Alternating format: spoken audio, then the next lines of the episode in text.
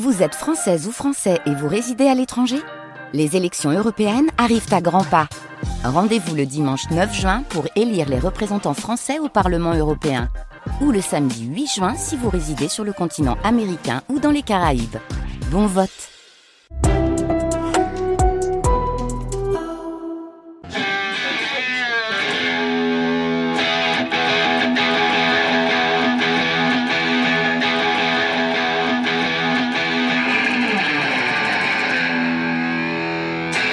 Gosh, can, can you hit that? Like, did it?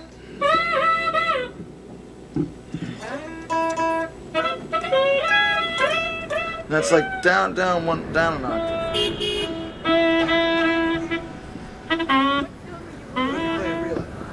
What film are you working on? There's not a film, there is no camera. Just sound. Just the boom. Yeah. Bonjour, je viens d'écouter votre reportage en Virginie, là, avec les Américains et les armes à feu. Et je me dis, mon Dieu, mais qu'on est bien en France. Mais qu'on est bien dans notre douce France. Quand on entend ces idiots parler d'armes à feu, les mamans, les papis, tout, tout le monde a une arme à feu. Mais ils sont fous, les Américains. Mais ils sont complètement dingues, ces gens-là. Ah, mon Dieu, mais qu'on est bien en France. C'est Denise. Merci. Vous n'allez pas me dire qu'ils ne sont pas des cinglés, que ce ne sont pas des fous, des gens qui font ça, non Re- en- D'entendre ça, c'est- abominable. Après, on s'étonne que des gosses font des crimes. Mais qu'est-ce qu'on leur demande? Ils savent même pas où est Paris la plupart du temps. Qu'est- Qu'est-ce que c'est? Ce sont des brutes. C'était la loi des revolvers, hein, c'était les forbans à l'origine, hein, les, Amerlocs. Hein. C'était des forbans. Ils ont commencé avec euh, aller tuer les Indiens. euh, après, euh, c'était la mafia. Mais qu'est-ce que c'est que ce pays? Bon, j'en connais des biens, hein, faut pas dire le contraire, j'en connais des biens, mais c'est 1%, j'en connais des adorables, hein, mais c'est pas ceux-là. hein. Ça, malheureusement, c'est dommage. Hein. Merci, au revoir. Grande traversée, Bruce Springsteen, de Judith Pérignon, réalisé par Gaël Gillot. Troisième épisode, La Merloc.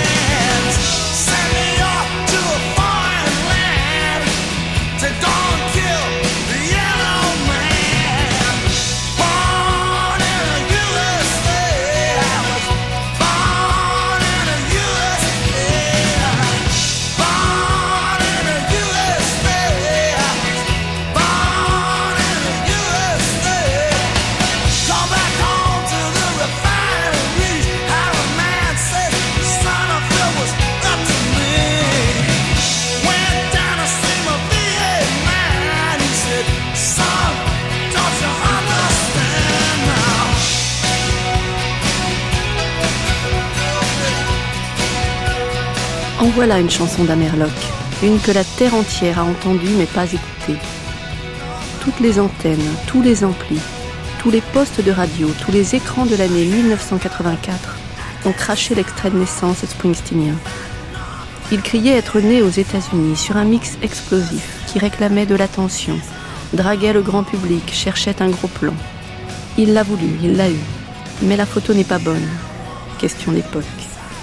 Quand Elvis explose dans la lucarne des années 50, les vents soufflent dans le bon sens, décoiffant. Quand Springsteen débarque sur MTV, le cancer de la télévision entame sa longue phase terminale. Michael Jackson ne veut pas être noir. Bob Marley est mort. Oubliez les soulèvements des 60s, enterrez les utopies des 70s. Les ouvriers votent Reagan. L'éclipse punk est terminée, Ian Curtis s'est suicidé. Les synthétiseurs font la morgue au riff électrique. Dansons, let's dance, chante Bowie, revenu des marges et des expériences. Et pendant qu'on danse, Sur la console du monde, quelques-uns spéculent, s'amusent, effacent les données, compressent les mémoires, dérégulent tout, lois sociales et musicales, ils brouillent les images, changent nos radars. C'est le règne des certitudes sur les questions, des chiffres sur les mots, des statistiques sur les émotions, du combien ça coûte sur les idées. L'anglo-américain est la langue de la conquête. Qu'est-ce qu'il chante, Springsteen? Qu'il est né aux États-Unis. Il le crie si fort qu'il a l'air fier de l'être. Il n'y a qu'à voir la pochette de l'album, le drapeau, la photo de son derrière, une casquette de baseball dans la poche arrière de son jean. Il fait le fiero. D'ailleurs, Libé l'a traité d'américain. Reagan, qui compte bien être réélu, a salué lors d'un meeting dans le New Jersey le message d'espoir de Bruce Springsteen, l'enfant du pays. L'avenir de l'Amérique est fondé sur les milliers de rêves que vous avez dans le cœur. Il est fondé sur le message d'espoir qu'il y a dans les chansons d'un homme que tant de jeunes Américains admirent, l'enfant du New Jersey, Bruce Springsteen. Quel espoir Il y avait un clip. Il fallait toujours un clip, payer son tribut à MTV. On y voit Springsteen pas franchement souriant, sombre même, mal rasé, un bandeau noir dans les cheveux, tout de jean et de cuir vêtu, qui crie sa chanson, qui crie qu'il a fallu partir, tuer l'homme jaune. Des images s'incrustent, sorties d'usine, cimetière militaire, jeunes faisant la queue au bureau des timbres alimentaires, voitures en vente, et une enfant trait asiatique sur un trottoir américain. Ça, un hymne national, ça de l'espoir Plutôt la déglingue américaine, l'univers de Springsteen depuis plus de dix ans. Mais on n'entend que ce que l'on veut bien entendre et l'on ne voit que ce que l'on veut bien voir. Et c'est là que cette chanson prend son importance. Pas tellement à cause des records de vente, de foule, c'est tombé dans le piège des performances, pas seulement à l'aune de la carrière de Springsteen, il s'en est remis, simplement sur ce que collectivement nous ne voulons pas comprendre.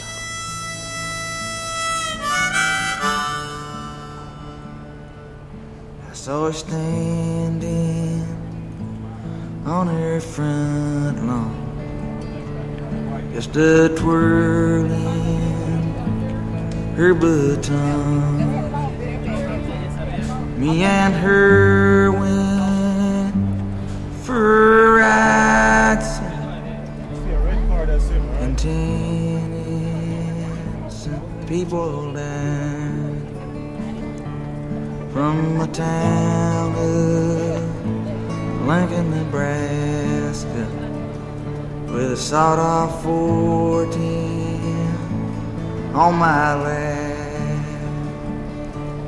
Through the badlands of Wyoming, I killed everything in my path.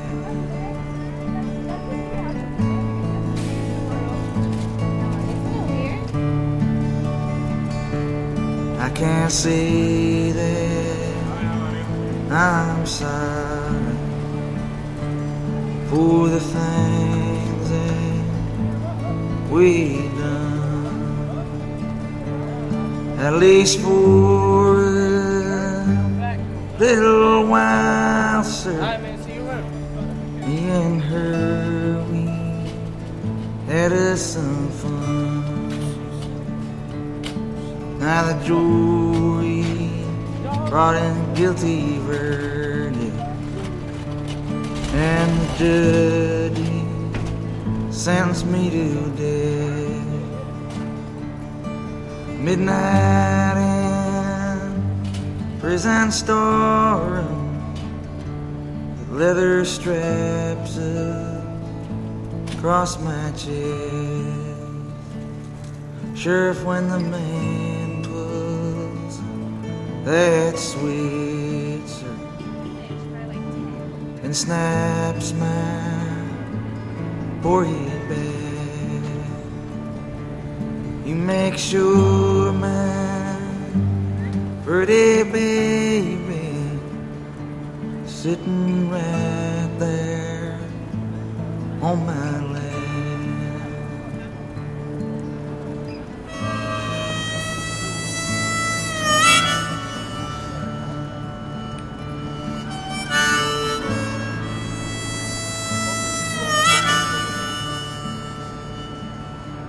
Deux ans auparavant, les radios ont nettement moins diffusé Nebraska, titre éponyme d'un album solo, pourtant largement récompensé, célébré par la critique. Mais on était en pleine pop britannique et lui débarquait avec un disque qui n'était même pas passé par la case studio. Il aimait le grain de la démo, juste lui, sa guitare, son harmonica, deux magnétophones dans sa chambre. Et les mots, toujours les mots qui débordent. Alors il l'avait fait graver, pressé tel quel. Je voulais qu'on entende mes personnages penser. Nebraska, comme le film Badlands de Terence Malick, s'inspire de l'histoire de ce jeune tueur en série, Charles Starkweather, en cavale avec sa petite amie, âgée de 14 ans, Carol Ann Fugate. Une épopée sanglante, 11 meurtres, qui défraya la chronique et l'imaginaire à l'aube des années 60. Le jeune homme a fini sur la chaise électrique, la jeune fille en prison à perpétuité. Des personnages nihilistes qui ne ressemblent pas à ceux que l'on croise d'ordinaire chez Springsteen, flottant entre rêve et résignation. Mais tout monte d'un cran.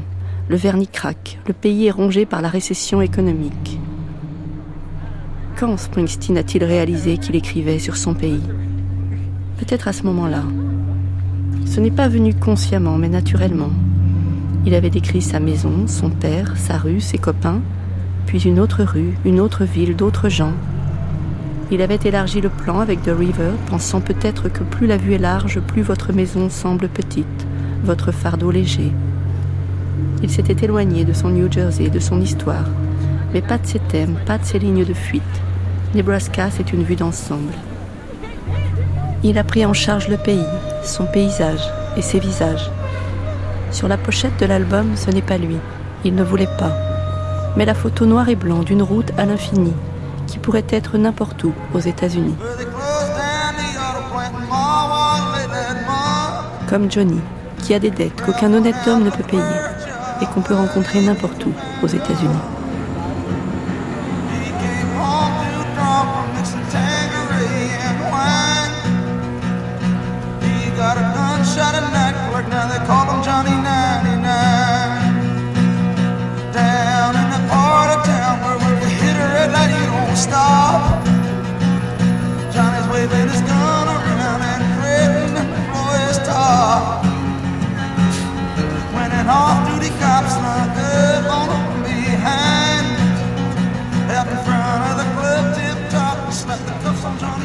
Dans mon écriture, je m'intéressais de plus en plus à la zone où les sphères politiques et personnelles se rejoignent pour déverser leur eau claire dans la rivière boueuse de l'histoire.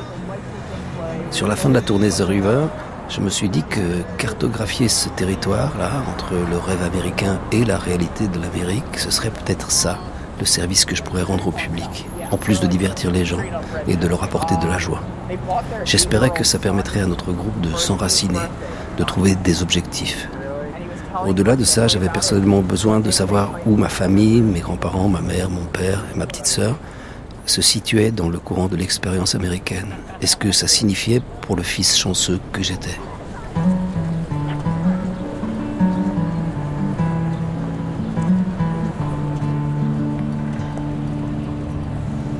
Last night I dreamed that I was a child La nuit dernière, j'ai rêvé que j'étais un enfant, out where the pines grow. Que j'étais dehors, là où les pins poussent, sauvages et grands. I was trying to make it home through the forest before the dark. J'essayais de revenir à la maison à travers la forêt avant que le soir ne tombe. I heard the wind rustling through the trees and ghostly voices rose from the fields. I ran with my heart pounding down that broken path with the devil snapping at my heels. I broke through the trees and there in the night. J'ai coupé à travers les arbres Et là, dans la nuit, My father's house stood, shining hard and bright. la maison de mon père se tenait, brillant de mille feux. The branches and brambles tore my clothes and scratched my arms. But I ran till I fell, shaking in his arms.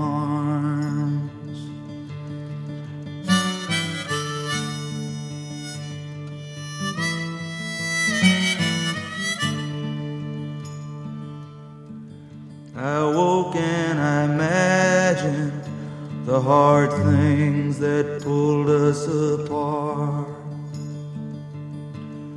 Will never again, sir, tear us from each other's hearts. I got dressed and to that house I did ride. From out on the road, I could see its windows shining in light. I walked up the steps and stood on the porch. J'ai monté les marches et suis arrivé sous le porche. A woman I didn't recognize came and spoke to me through Une femme que je n'ai pas reconnue est venue et m'a parlé à travers la porte entrebâillée. I told her my story and who I'd come for. Je lui ai raconté mon histoire et pour qui j'étais venu. She said, I'm sorry, son, but no one by that name lives here anymore. Elle m'a dit Je suis désolée, mon garçon, mais personne de ce nom n'habite plus ici.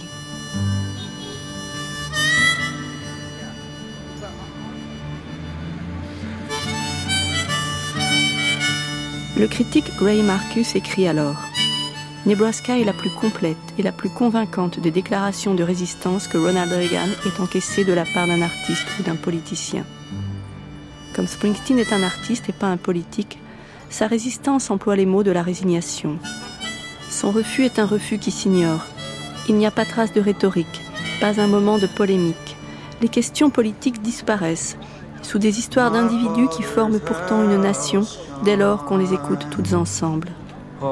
Les gens que l'on croise dans Nebraska ne peuvent pas donner à leur vie une dimension collective, parce qu'ils sont seuls, parce que dans un monde dans lequel les hommes et les femmes sont des fonctions économiques et sociales, chaque homme et chaque femme est séparé de l'autre.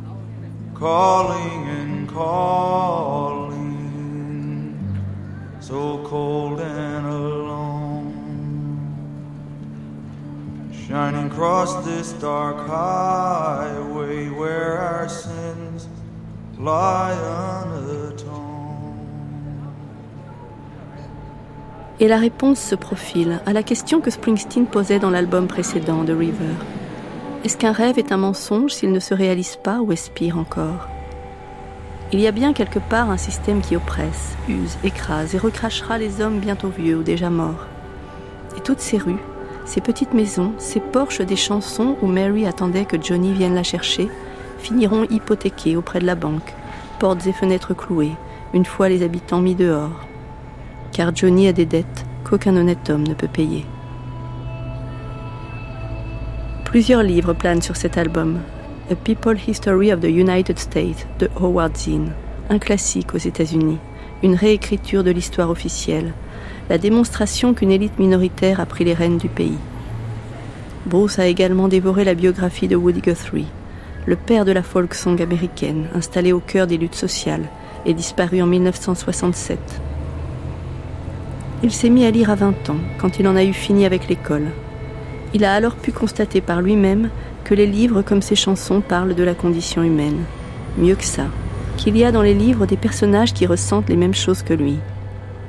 John Lando, ce critique de rock tombé en extase à Boston, est devenu son manager. Et le seul type de son entourage passé par l'université. C'est lui qui lui a tendu ces deux livres. Il le conseille, l'aiguille et le nourrit. Et comme toujours, Bruce Springsteen noircit des pages et des pages de chansons. Et comme toujours, il y en a beaucoup trop à l'arrivée. Des qu'on laisse momentanément de côté, comme celle-là.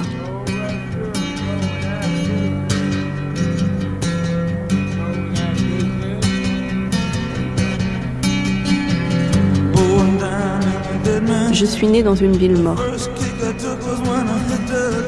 Le premier coup que j'ai pris, c'est quand j'ai touché le sol. Tu finis comme un chien qu'on a trop battu et tu passes le reste de ta vie à te cacher. Né aux États-Unis. Je suis né aux États-Unis.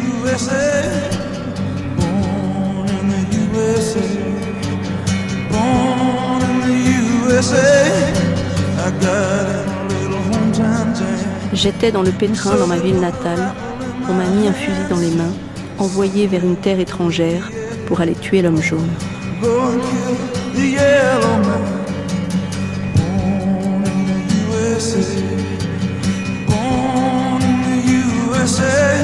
C'est la même, oui, sans l'électricité.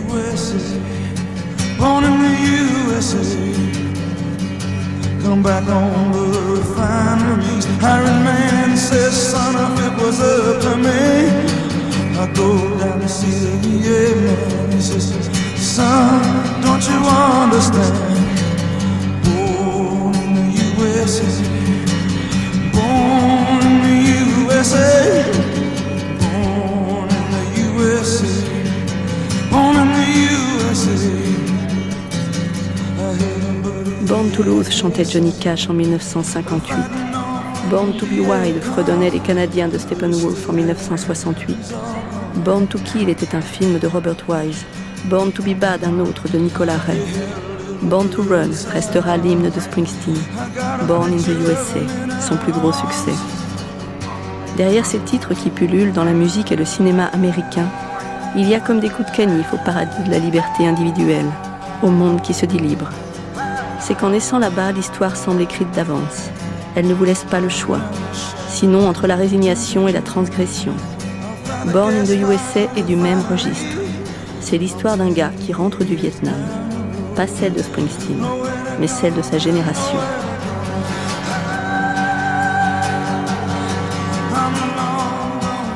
Le matin des trois jours, un car nous a emmenés à Newark avec pour l'essentiel des jeunes blacks d'Asbury Park. Presque tout le monde avait un plan. J'étais assis à côté d'un blondinet, blouson doré, joueur de football américain, coincé dans un plâtre qui lui prenait un quart du corps, lequel plâtre, me confia-t-il, était totalement bidon. Il y avait certains conseils de révision où ces pitreries ne seraient pas passées. Dans le sud en particulier, on vous aurait envoyé directement au camp d'entraînement. Mais Newark avait la réputation d'être l'un des centres les moins sévères du pays. J'imagine que c'était vrai. Un pourcentage étonnant des gars qui se trouvaient dans le bus ont été réformés après avoir mis en pratique une variante de la fameuse combine en trois étapes. À la fin de la journée, tous ceux qui avaient rendu fous les militaires de l'US Army arrivaient à une petite table au bout d'un long couloir vide. Le jeune soldat qui était assis vous regardait avec la tête de celui qui va vous annoncer la pire nouvelle de votre vie. Je suis au regret de vous faire savoir que vous avez été jugé inapte au service militaire. Il regardait la paperasse qu'il avait sous les yeux, il ajoutait Mais vous pouvez aller au bureau d'à côté si vous souhaitez tout de même vous engager pour un service volontaire. Ce bureau-là était bien vide. Pour vous remercier d'avoir joué le jeu et fait le déplacement, on vous remettait alors un ticket qui vous donnait droit à un repas gratuit dans une sorte de cantine, deux rues plus loin. On s'y est tous précipités ventre à terre, super heureux. On est entré dans un charmant dîner éclairé par la lumière du soleil. On a été accueillis comme des cousins millionnaires perdus de vue. Puis on nous a conduits dans une grande salle humide en sous-sol, et là, à une grande table en bois dur, en pestant le moisi, en compagnie de mes camarades planqués, j'ai fait à la fois l'un des pires et l'un des meilleurs repas de ma vie. Le retour en bus fut un chahut sans nom, les rues de Newark grouillées d'adorables jeunes filles noires et mes frangins d'Asbury Park leur ont bien fait savoir qu'elles ne les laissaient pas indifférents. Pour beaucoup d'appelés, peu d'élus, les portes du bus sont ouvertes à Asbury Park et trois réformés sont descendus. Mad Dog, Little Vinny et moi. On était libérés de nos obligations militaires, on était indemnes. La vie s'ouvrait à nous. Comme le bus repartait, la rue est devenue silencieuse. On avait passé trois pleines journées ensemble, on s'est regardé, vidé, on s'est serré la main, et chacun est reparti de son côté. Je me sentais soulagé et en même temps j'avais envie de pleurer. J'ai fait en stop les 25 km jusqu'à Freehold, après des jours sans dormir et presque sans manger, épuisé, sur les nerfs, je suis arrivé sur le perron de derrière, je suis entré par la cuisine et je me suis approché de mon père. J'ai demandé à ma mère de nous rejoindre et j'ai annoncé à mes parents d'où je venais. En vieillissant, je me suis parfois demandé qui était parti sous les drapeaux à ma place Il y a bien eu quelqu'un. Quel destin a-t-il eu? Est-ce qu'il s'en est tiré? Je ne le saurai jamais. Tonight, I have ordered our aircraft and our naval vessels to make no attacks on North Vietnam. Ce soir, j'ai donné l'ordre à nos avions et à nos bateaux de ne pas attaquer le Nord-Vietnam, sauf pour la région située au nord de la zone démilitarisée, où l'implantation continuelle de nos ennemis menace directement les positions alliées. L'arrêt des bombardements serait total, a dit le président Johnson, aussitôt que Hanoï se dirait prête à négocier. I call upon President Ho Chi Minh. Je demande au président Ho Chi Minh de répondre positivement et favorablement à mon appel et de faire en sorte que nous arrivions à nous entendre à la table de négociation. Voilà la nouvelle stratégie américaine au Vietnam et qui marque tout de même un pas sérieux du président Johnson. Non pas exactement un pas en avant peut-être, mais visiblement un pas de côté pour dégager la guerre de ce cercle vicieux où elle s'embourbait jusqu'à Les combats sont toujours aussi violents ce soir à Saigon, où la nuit est maintenant tombée. Les forces américaines et gouvernementales ont reçu ordre de tirer à vue sur tout ce qui bouge. Camp Evans, eh bien, ça ressemble aux autres camps américains. Il est très étendu, très clairsemé, sur 2 km de long et 1 km de large, le tout recouvert de poussière rouge. Mais surtout, surtout, il y a la ronde continuelle des hélicoptères, de jour comme de nuit, qui, en plus des opérations, surveillent sans cesse le terrain à découvert et plat autour du camp.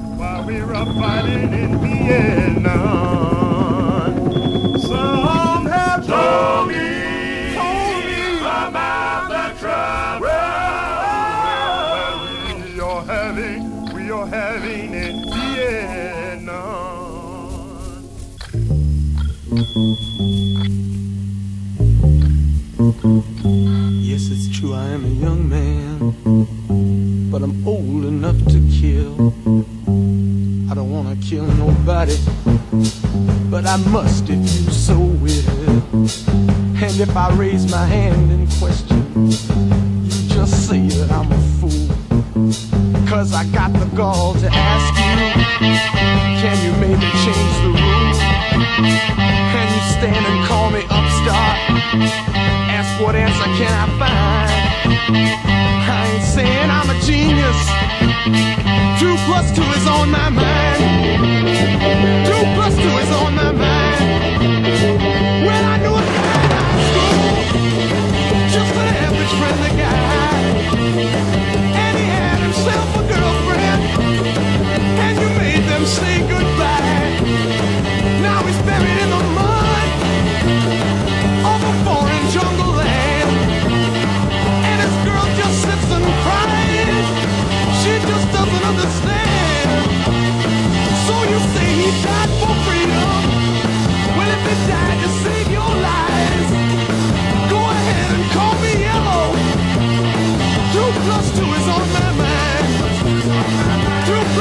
On my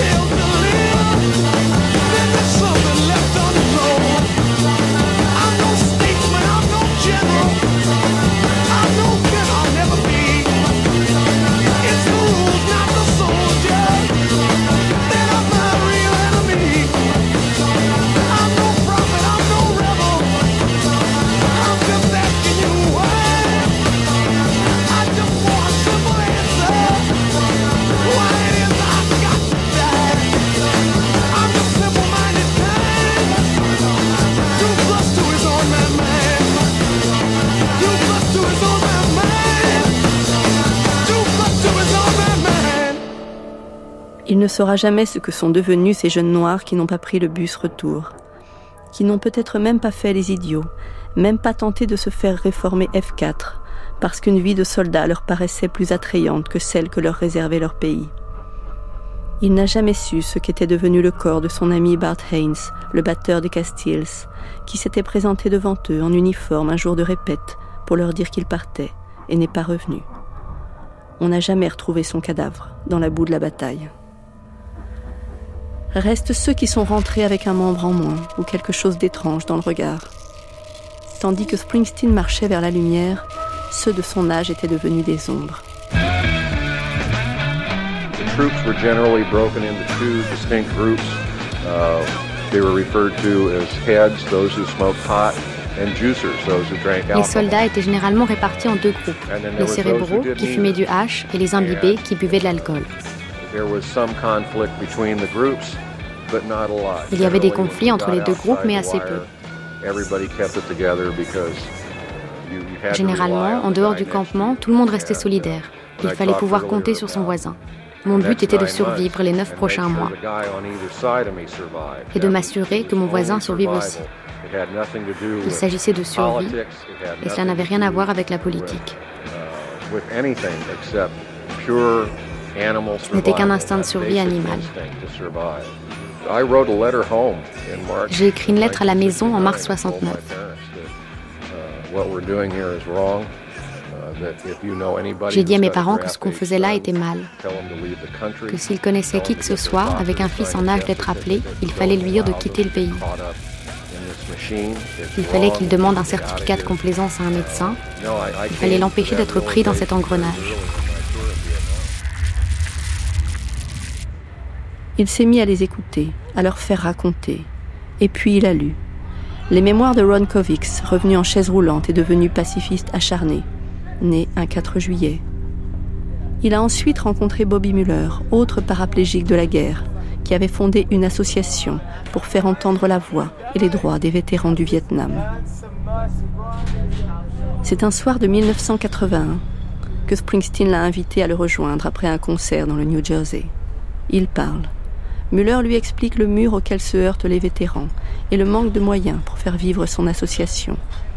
Quelques jours plus tard, Springsteen le rappelle et lui propose de faire de son prochain concert à Los Angeles une levée de fonds. Ce soir-là, il monte sur scène sans guitare avant que ne commence le show et déclare C'est un peu comme lorsque vous marchez dans une rue sombre la nuit et que vous devinez du coin de l'œil que quelqu'un est en train de se faire frapper dans une allée plus sombre encore. Mais vous continuez votre chemin parce que vous pensez que ça n'a rien à voir avec vous et que vous voulez rentrer chez vous. Eh bien, le Vietnam a changé ce pays en cette vaste rue sombre. Et si nous ne sommes pas capables d'aller dans ces allées, de regarder dans les yeux ces hommes et femmes et tout ce qu'ils ont traversé, nous ne pourrons jamais rentrer chez nous. Muller, dans sa chaise roulante, le rejoint sur la scène du Sports Center de Los Angeles et dit à son tour C'est quand même drôle si l'on se rappelle les divisions de notre génération au sujet de cette guerre, que ce soit le symbole de notre génération, le rock and roll, qui nous rassemble à nouveau. Les musiciens du E Street Band arrivent alors, s'installent et jouent la chanson favorite des vétérans, Who'll Stop the Rain de John Fogerty. Qui va cesser la pluie? La pluie, image des bombes, des peines, des larmes versées. Long as I remember, the rain's been coming down. Clouds of mystery pouring, confusion on the ground. Goodness through the ages, trying to find the sun.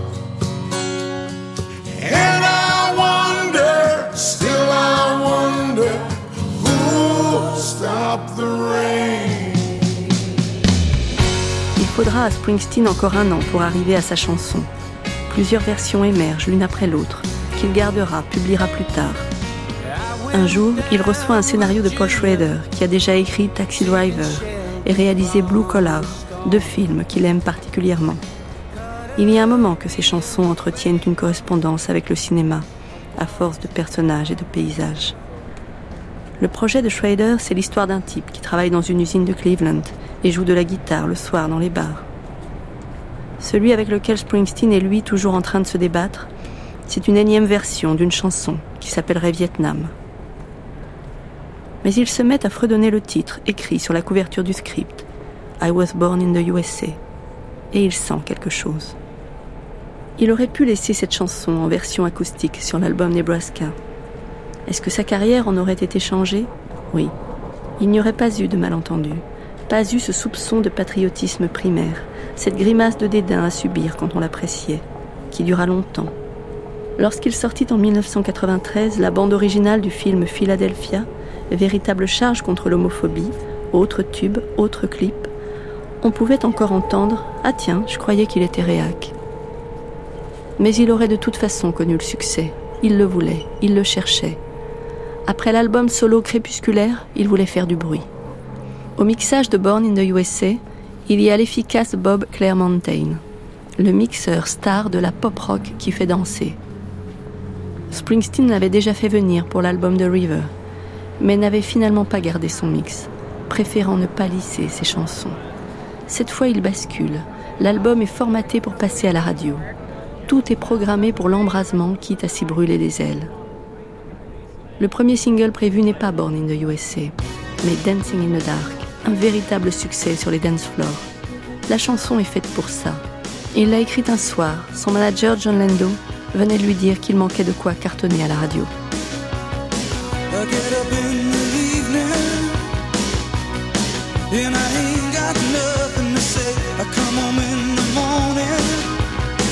I go to bed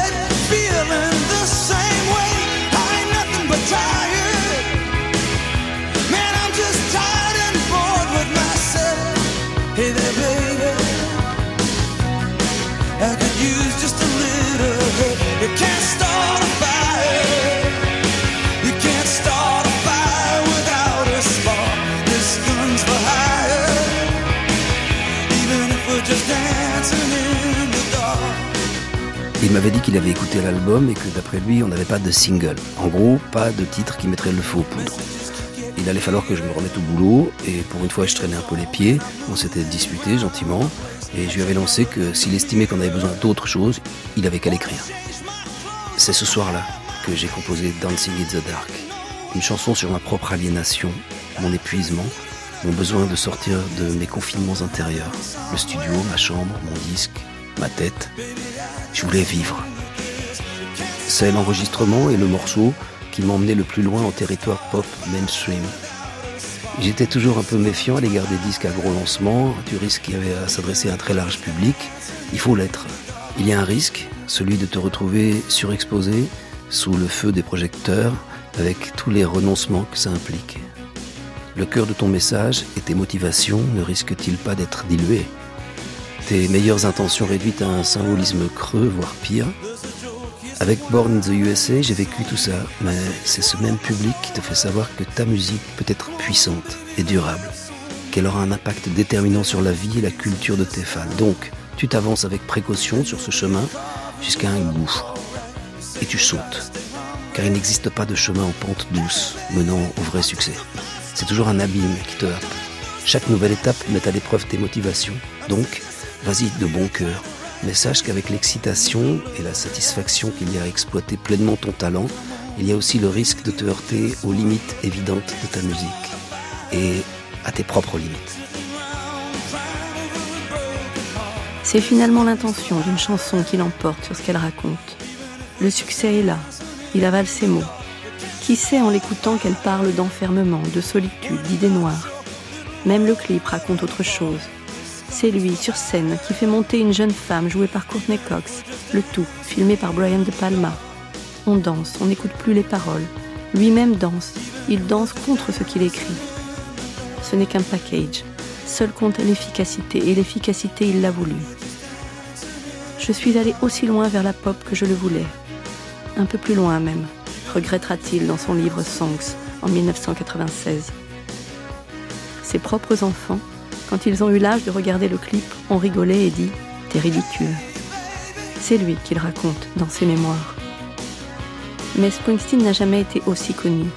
Pour certains, il vient de naître et se résumera à cet album. Deuxième tir, un mois plus tard, Born in the USA. Le beat l'emporte. Des mois à écrire quelques couplets que personne n'écoute. Un hommage à nos braves soldats, voilà tout. Il n'y est d'ailleurs pas question de la défaite. Springsteen s'en fout. C'est le délabrement de sa génération qui l'intéresse. Son copain, Vinny Lopez, le batteur des débuts qui partit faire les trois jours avec lui et revint par le même bus, n'a pas eu l'ombre d'un doute sur le sens de cette chanson. C'est une protest song. Ce n'est pas une chanson très patriotique. Ça n'a pas beaucoup d'importance. Born in the USA, on peut la jouer au cours d'un match de foot. Mais celui qui est parti risquer sa peau sur le grand marché de la viande, il sait de quoi elle parle. Il y a une raison à ça. Il est toujours au Vietnam. Une guerre est une guerre. Qui la souhaite? Certains de ses amis sont aussi restés au Vietnam. Certains de ses plus vieux potes d'enfance. C'est comme ça. Lance Larson, dans son bar d'Ashbury Park, sait même d'où vient cette casquette dans la poche du jean de Bruce sur la pochette. Mon père venait de mourir. C'était un ancien marine. Il passait la plus grande partie de son temps avec des vétérans. Et puis il est mort. Je me trouvais un jour au Stone Pony et je suppose qu'on avait prévenu Bruce que j'étais là-bas en train de boire. C'était le jour de la fête des pères. Bruce est arrivé et il m'a dit Viens avec moi. On va aller faire un tour en voiture. Il m'a emmené faire un tour à Freehold. Il m'a fait visiter plein d'endroits. On a bavardé et tout, et à un moment il m'a dit Tu me donnes ta casquette rouge. J'avais sur la tête une casquette rouge que mon père aimait beaucoup, et je lui ai donné. Après, on est retourné dans le Massachusetts où j'habitais, on est passé chez moi, je lui ai montré mes amplis et mes guitares, et puis il m'a dit Bon, allez, Lance, prends soin de toi. On avait passé comme ça toute la nuit ensemble à traîner. On avait beaucoup parlé de nos pères respectifs dans la voiture. Six mois plus tard, je me trouvais dans un club qui s'appelait le Xanadu. Bruce débarque avec deux types de son groupe. Et il dit Lance, ta casquette est rentrée dans l'histoire. Je lui dis De quoi tu parles? Il me fait Ta casquette rouge, celle que tu m'as donnée. Et il ajoute Quand tu verras cette casquette, tu penseras à ton papa. Et voilà. C'est ma casquette qui est dans la poche arrière de son jean sur la couverture de Born in the USA. C'est une histoire vraie. For me, I, I understood the album completely, completely, because at that time he was, especially the song "Born in the USA." I guess he, he, he was, you know, that's how he. That's Moi, j'ai parfaitement compris cet album parce que déjà à l'époque, il était, je veux dire, the working man's, uh, the working man's blue collar. Uh, les ouvriers, l'école bleue, tous ces trucs. Je cherche les mots qui conviennent. Disons qu'il était très sensible à tout ça. I thought the album was, was, was Je trouvais cet album formidable pour l'époque. Bruce n'aimait pas l'idée qu'on utilise lui ou ses chansons à des fins commerciales ou politiques. Et je pense qu'il avait raison parce que quand. Reagan a utilisé cette chanson en pensant récupérer ainsi des voix, Bruce n'a pas hésité une seconde. Il n'a pas laissé faire. Ça demandait pas mal de cran. Il l'a fait et j'ai été fier de lui. Quant au drapeau sur la pochette, Elliot Murphy se souvient l'avoir vu en fond de scène chez le patron de la protest song. Pour moi, c'est juste mon, mon avis. Le, titre, c'est un peu ironique. Born in the USA, c'est une histoire d'un vétéran de le Vietnam qui était un peu perdu dans le. euh, quand on revient dans les États-Unis et le, euh, le travail dans les refineries, ça c'est dans le New Jersey et Pennsylvania, tout le steel factory, les usines de, Les aciéries. Oui, c'était presque fini dans cette époque. Et, euh, c'est un peu l'histoire d'un d'un dead end pour une certaine classe d'ouvriers à cette époque. Mais en même temps, you know, Bruce il est un vrai patriote. Peut-être le point, le point, le point, c'est pour dire euh, le patriotisme, c'est pas juste pour la droite. C'est aussi pour la gauche, comme Bruce. I mean, Bruce est un démocrate, un gauchiste, mais euh, c'est pour tout le monde. hein. C'est pas juste pour, pour la droite, conservateur. Euh, mais Bob Dylan, la première tournée de Bob Dylan euh, Electric en Europe, à Paris, à l'Olympia, il a le grand drapeau américain derrière lui. Oui, il cherche sur YouTube et il a un grand drapeau américain. Donc, c'est un peu une continuation de cette. euh, Mais qu'on est loin des 60s, aux antipodes. Born in the USA cartonne en tête des ventes pendant deux ans. Une bonne partie de l'Amérique s'obstine à y entendre des accents patriotiques. Une bonne partie du pays est donc sourde. La tournée commence aux États-Unis, énorme, Un nouveau public vient grossir les rangs. Des drapeaux apparaissent et s'agitent au moment où Max Weinberg, le batteur du E Street Band, frappe les premières mesures martiales de Born in the USA. C'est la femme de Weinberg qui, un soir, convie George Will, chroniqueur influent qui signe dans le Washington Post une chronique reproduite dans des centaines de journaux, à venir voir le concert. Il n'écrit jamais sur la musique. Il découvre Springsteen, son énergie et sa sueur sur scène, ses histoires de famille, ses évocations des chaînes industrielles, son groupe compact et joyeux fait d'amis de jeunesse, et la bannière étoilée qui flotte désormais. Ce soir-là, Springsteen introduit Nebraska en disant Il semble que dans ce pays, le problème c'est que les gens se sentent écartés de leur boulot, de leurs amis, de leur gouvernement. Ils ont un sentiment d'impuissance et certains explosent. Il est dans sa continuité, sa fidélité, ses mots. Born in the USA n'est pour lui que la continuation électrique de Nebraska, écrite à la même période. Et les fans de la première heure savent d'où il parle. Mais George Will écrira ensuite Si tous les Américains, depuis les syndicats jusqu'aux managers qui fabriquent de l'acier, des chaussures, des voitures ou du textile, produisaient avec autant d'énergie et de confiance que Springsteen et son joyeux groupe font de la musique, le Congrès n'aurait plus besoin de réfléchir à voter des lois protectionnistes. Springsteen, le fils d'ouvrier, est ramené sur la chaîne, sous le drapeau. Une partie des fans s'étrangle. Les journalistes musicaux qui suivent la carrière de Springsteen depuis ses débuts traitent George Will d'ignorant, d'écoute sélective, de mensonge. Mais c'est cette chronique qui a agi comme un déclic à la Maison Blanche, en pleine préparation d'un second mandat pour Reagan. Il faut se draper dans cette chanson que le pays aime tant. Qui, de toute façon, se souvient que dès le lendemain de son élection en novembre 1980, Bruce, en tournée sur une scène d'Arizona, avait dit à son public Les gars, je ne sais pas ce que vous pensez de ce qui s'est passé hier soir, mais c'est plutôt flippant. Quatre ans plus tard, force est de constater que Reagan a défait les lois sociales, fait plonger les plus fragiles et allégé la fiscalité des plus riches. Et alors? Ça ne l'empêche pas de s'adresser à ceux dont parle Springsteen et à leur sentiment d'impuissance. Le problème, c'est que l'outrance de la machine politique et médiatique est plus forte que les colères de Springsteen, qui sortent sous forme d'histoires, de personnages et d'émotions, et se diluent dans le ravissement d'un concert de rock.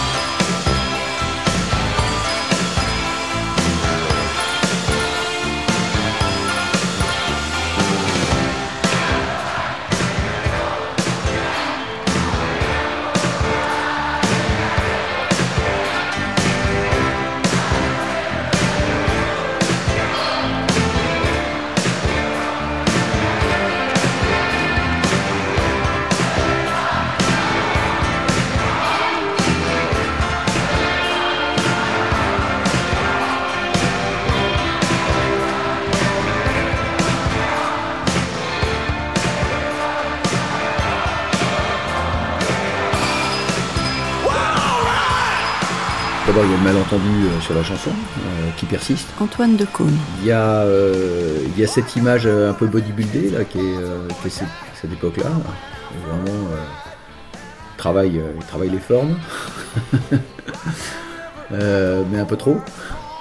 Un peu trop. Il y a, euh, il y a la pochette de in USA, qui est quand même très, très ambivalente avec euh, ce bandana euh, qui a été considéré à un moment qu'une une possible, possible double lecture euh, gay, euh, euh, salle de sport, tu vois plein de, signaux assez étranges à décrypter.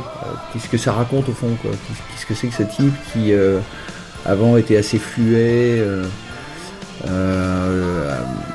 considéré à tort comme le énième nouveau Dylan, euh, et puis qui d'un seul coup se retrouve en musclore sur scène à, à dire ah, euh, USA. Oui, donc là il y y a un malentendu de cette époque-là. Le journaliste Dave March prend son téléphone pour l'alerter que les choses prennent une mauvaise tournure. La première chose qu'il faut dire à propos de ce qui s'est passé avec cette chanson, c'est qu'à l'époque, Bruce Springsteen était incroyablement naïf sur un plan politique. Enfin, voyons, ne pas prévoir ça. J'ai adoré cette chanson. Je savais exactement de quoi elle parlait. Et je n'ai pas passé un temps fou à y réfléchir. Mais quand j'ai vu le drapeau sur la couverture, j'ai tout de suite su qu'on allait tenter de la récupérer. Et moi qui estimais que les démocrates ne valent guère mieux que les républicains, bon ok, un peu mieux. Je me suis dit que ce serait plutôt les démocrates. Encore raté. Mais Bruce ne s'attendait pas à cela. Je le sais parce que je suis l'un de ceux qui lui ont parlé de la bande de Reagan. Je me souviens avoir d'abord appelé John, qui m'a répondu Écoute, occupe-toi de ça, tu veux, parce que j'ai d'autres chats à fouetter. J'ai donc ensuite appelé Bruce, et Bruce a rigolé. Il n'a pas du tout pris ça au sérieux. Alors je lui ai dit Écoute, d'autres journalistes commencent à m'appeler. Je ne suis pas en train de te dire quoi faire, mais tu dois être conscient qu'il va falloir faire quelque chose.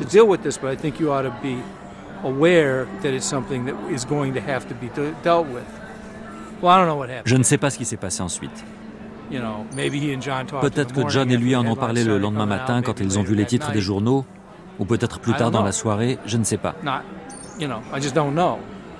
Mais je sais quelle a été sa première réaction, parce que c'est moi qui l'ai reçue. C'est tout. J'essayais d'être à la fois journaliste et son ami. Je savais ce que je savais, je savais ce que les gens voulaient savoir, et je savais comment ça allait se terminer. Il n'y avait pas besoin d'être un génie pour ça. Et je savais que s'il ne faisait rien, je crois bien d'ailleurs lui avoir dit ça. Je lui ai dit, si tu ne dis rien, les gens vont en déduire que tu es d'accord avec lui, avec Reagan.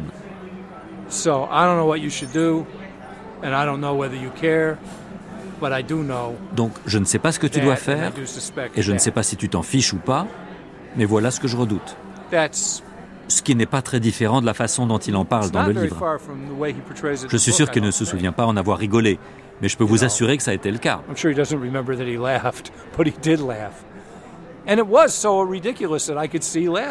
Et c'était tellement ridicule que je peux le comprendre. Je veux dire, il n'y a rien de mal à ça. Si les gens avaient un peu plus rigolé de Reagan, le pays se porterait peut-être un peu mieux aujourd'hui.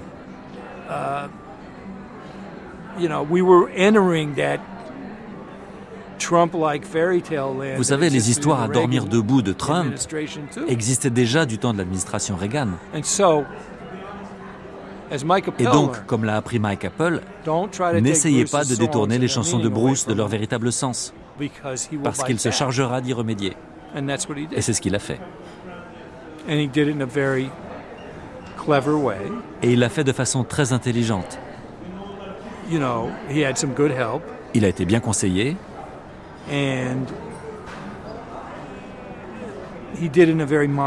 Et il l'a fait aussi de façon très raisonnable. Pas comme Tom Morello. Parce qu'il n'est pas Tom Morello. Pas comme Eddie Vedder, parce qu'il n'est pas Eddie Vedder. Il est Bruce Springsteen.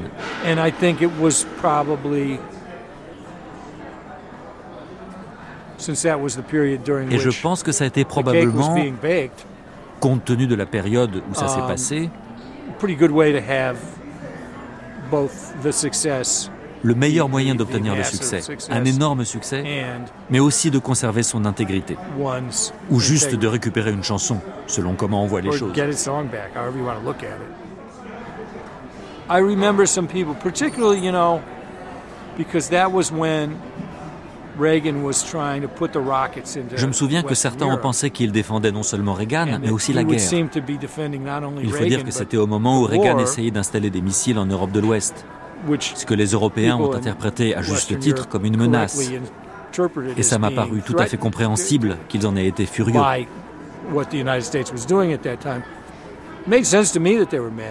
Ce que je n'ai pas saisi, c'est qu'ils n'aient pas compris la chanson. Mais ça, c'est parce que je suis américain. Et j'ai fini par comprendre sans grande difficulté. Steve aussi.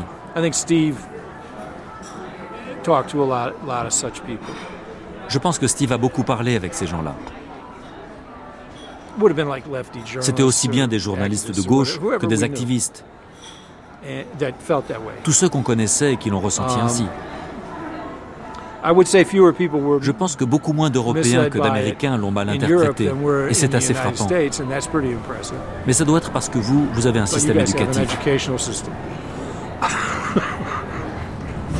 Steve Van Zandt a beau avoir quitté le groupe pour travailler sa carrière solo, il prend le temps d'expliquer à qui veut bien l'entendre le travail et les convictions de son vieux copain Bruce. Il a longtemps été à ses côtés le gardien du temple, le défenseur du bruit contre le son un peu trop propre, et il n'aurait pas fait de Dancing in the Dark, le premier single, mais qu'importe. Les choix d'un mix ou d'une chanson n'expliquent pas tout. La lumière du succès est aveuglante. Elle les déporte trop loin de ce qu'ils sont. Pour les puristes, c'est la fin d'un compagnonnage. Springsteen est une icône pop, plus tout à fait rock. Pour la relève underground, il est le descendant d'un vieux rock'n'roll qu'il faut dégager. Elvis, her hero to most, he never meant a shit to me écrit le rappeur Chuck D de Public Enemy, qui finira tout de même, comme tout le monde, au Rock and Roll of Fame. Elvis, le héros de tout le monde dont je n'ai rien à foutre. Sur la scène de Pittsburgh, Springsteen déclare le 21 septembre 1984 Le président a mentionné mon nom l'autre jour et je me demande quel est parmi mes albums celui qu'il préfère. Je ne pense pas que ce soit Nebraska. Je ne pense pas qu'il ait entendu celle-là. Et il joue Johnny 99 qui a des dettes qu'aucun honnête homme ne peut payer. Mais bientôt, les millions d'exemplaires vendus de Born in the USA vont finir de se confondre avec les millions de voix pour Reagan triomphalement réélu. La classe ouvrière n'a plus le réflexe démocrate. Elle lâche les élites progressistes qui l'ont abandonnée. Johnny 99 a peut-être voté pour les promesses sans lendemain d'un vieil acteur conservateur.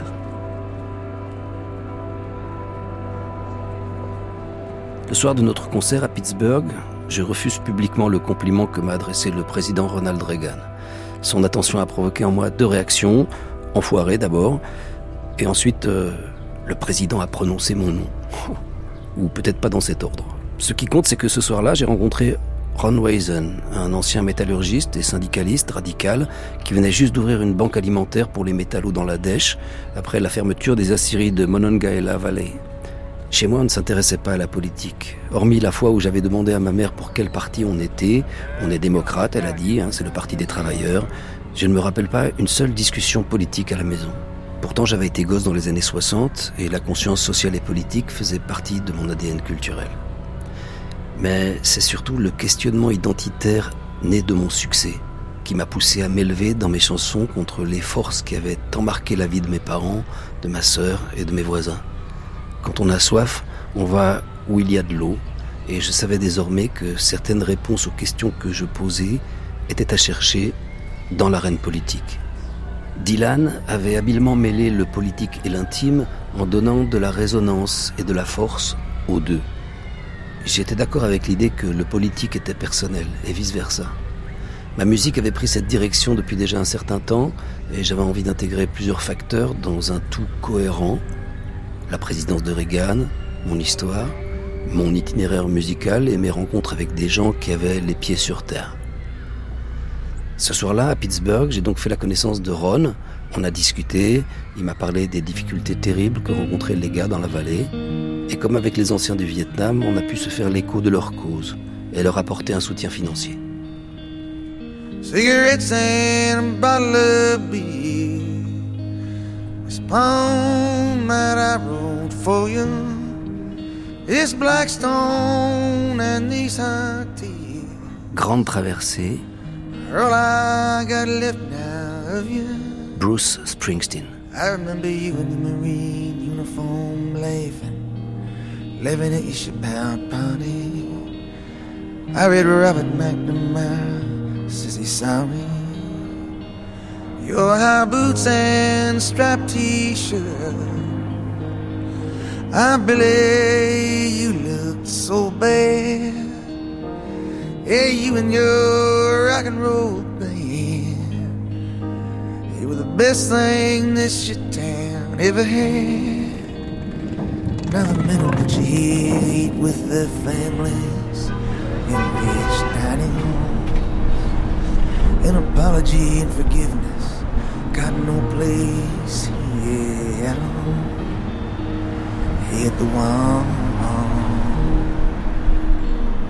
La tournée est énorme, mondiale. Plus qu'un succès, un tsunami. Le 1er juin 1985, le Heath Street Band joue à Slane Castle en Irlande, 93 000 spectateurs. Un public hétéroclite, venu pour des raisons différentes, mais pour un seul homme. Devant la scène, une foule ivre d'avoir attendu des heures tout en vidant quelques canettes de Guinness. Elle ondule et se bouscule dangereusement. Springsteen prend peur. Lors d'une pause en coulisses, il menace de tout arrêter. Il craint des blessés. Mais tout est lancé, les dates s'enchaînent, et il finit par occuper l'espace, jouer avec ses foules. Couldn't find no one to drive me. If your eyes could cut through that black stone, tell me would they recognize me? La crise économique ronge nombre de villes où il pose son barnum. Partout où il s'arrête, Springsteen distribue de l'argent. C'est sa façon d'atténuer la distance qui se creuse entre sa vie de rockstar et ses origines. Sa façon de dire de quel bord il est. À Saint-Étienne, l'entreprise Manu France vient d'être mise en liquidation judiciaire. C'est comme si le cœur de la ville venait de s'arrêter de battre. Depuis 100 ans, l'ancienne manufacture d'armes et de cycles de Saint-Étienne vendait tout par correspondance. Vélos, fusils de chasse, horloges, articles ménagers. Quand passe la rockstar américaine, une association des chômeurs de la Loire vient de se créer dans l'urgence. André Pia en est alors le président. Donc quand Bruce Springsteen est venu, moi j'étais j'étais un chômeur et on avait monté l'association. Elle avait elle avait quatre mois, euh, à peu près 4-5 mois, alors 4-5 mois d'existence. On n'avait même pas de locaux à demeure, on était dans les locaux associatifs euh, euh, de la mairie, deux trois permanences par semaine, pas plus. Et alors qu'est-ce que vous recevez un coup de fil? Qu'est-ce que Qu'est-ce que c'est que cette histoire? Donc, Bruce Springsteen est de passage, certes, il est en tournée mondiale, oui, mais donc, vous recevez un coup de fil de qui? Donc, on reçoit un coup de fil de la mairie euh, qui, qui, qui parle pas du tout de, d'argent, de, chèque, rien du tout, qui nous dit il y a Bruce Springsteen qui vient, est-ce que vous pourriez nous euh, l'association euh, des chômeurs pour faire les entrées? Pour faire les entrées, vous serez, vous serez payé. Euh, nous, nous, oui. Et je sais pas s'il était vraiment au courant qu'il y avait notre association, vu qu'on était depuis depuis cinq mois, mais il voulait absolument que ce soit des chômeurs qui soient payés pour faire euh, pour faire ces entrées. Oh, je, de, de, tête, je pense qu'on on était à peu près une vingtaine de chômeurs pour faire, pour faire les entrées. Alors, je saurais pas vous dire combien on était payé à l'époque, hein, parce que ça fait, ça fait 32 ans. Et non seulement on a eu, on a eu les entrées, mais on a eu quelques places euh, pour, euh, pour voir le spectacle. Donc, le spectacle qui était quand même Stade Geoffroy Guichard. Alors, moi, ce qui m'a vraiment frappé, c'était la, la scène. La scène, c'est un immeuble pratiquement de 10 étages. J'avais jamais vu ça. J'avais jamais vu ça. Donc on a fait les entrées, on a été payé. Euh, ce qui, ce qui m'a un petit peu affolé, euh, c'est qu'il fallait pas prendre de photos. Nous, on a pu en prendre car on. Et moi, j'ai vu, j'ai vu des choses, c'est que les gens de la sécurité, vous savez, c'était les appareils avec les pellicules, qui prenaient les appareils et qui tiraient carrément les pellicules, parce que c'était strictement interdit de prendre des photos du concert. Donc voilà, donc nous on a assisté au spectacle qui était vraiment quelque chose de quelque chose d'incroyable. Oui, oui, oui, bien sûr. Mais bon, j'étais pas fanat, j'étais pas pointu là-dessus, hein, mais je le connaissais quand même. Mais euh, donc on a vu un spectacle super. Et puis donc c'est après qu'on a su que que Bruce Springsteen donnait 10 000 dollars pour les chômeurs de Saint-Étienne. Euh, on l'a appris par la presse, par, par la tribune, donc un article de presse. Euh, bon, il y, a eu pas mal d'articles dans, la presse. Bruce Springsteen à Geoffroy Guichard, 10 000 dollars pour les chômeurs en gros titre. Un, autre journal, euh, 10 000 dollars pour les chômeurs, le beau de Bruce Springsteen, où on voit en photo le maire de Saint-Étienne avec l'adjointe aux affaires sociales, euh, Madame Peslon. Et alors nous, on est, on intervenu dans la presse pour remercier Bruce Springsteen, donc avec un titre Association des chômeurs de la Loire, merci Bruce, mais pensez à nous, Monsieur le maire. Donc je, vous lis en gros l'article là.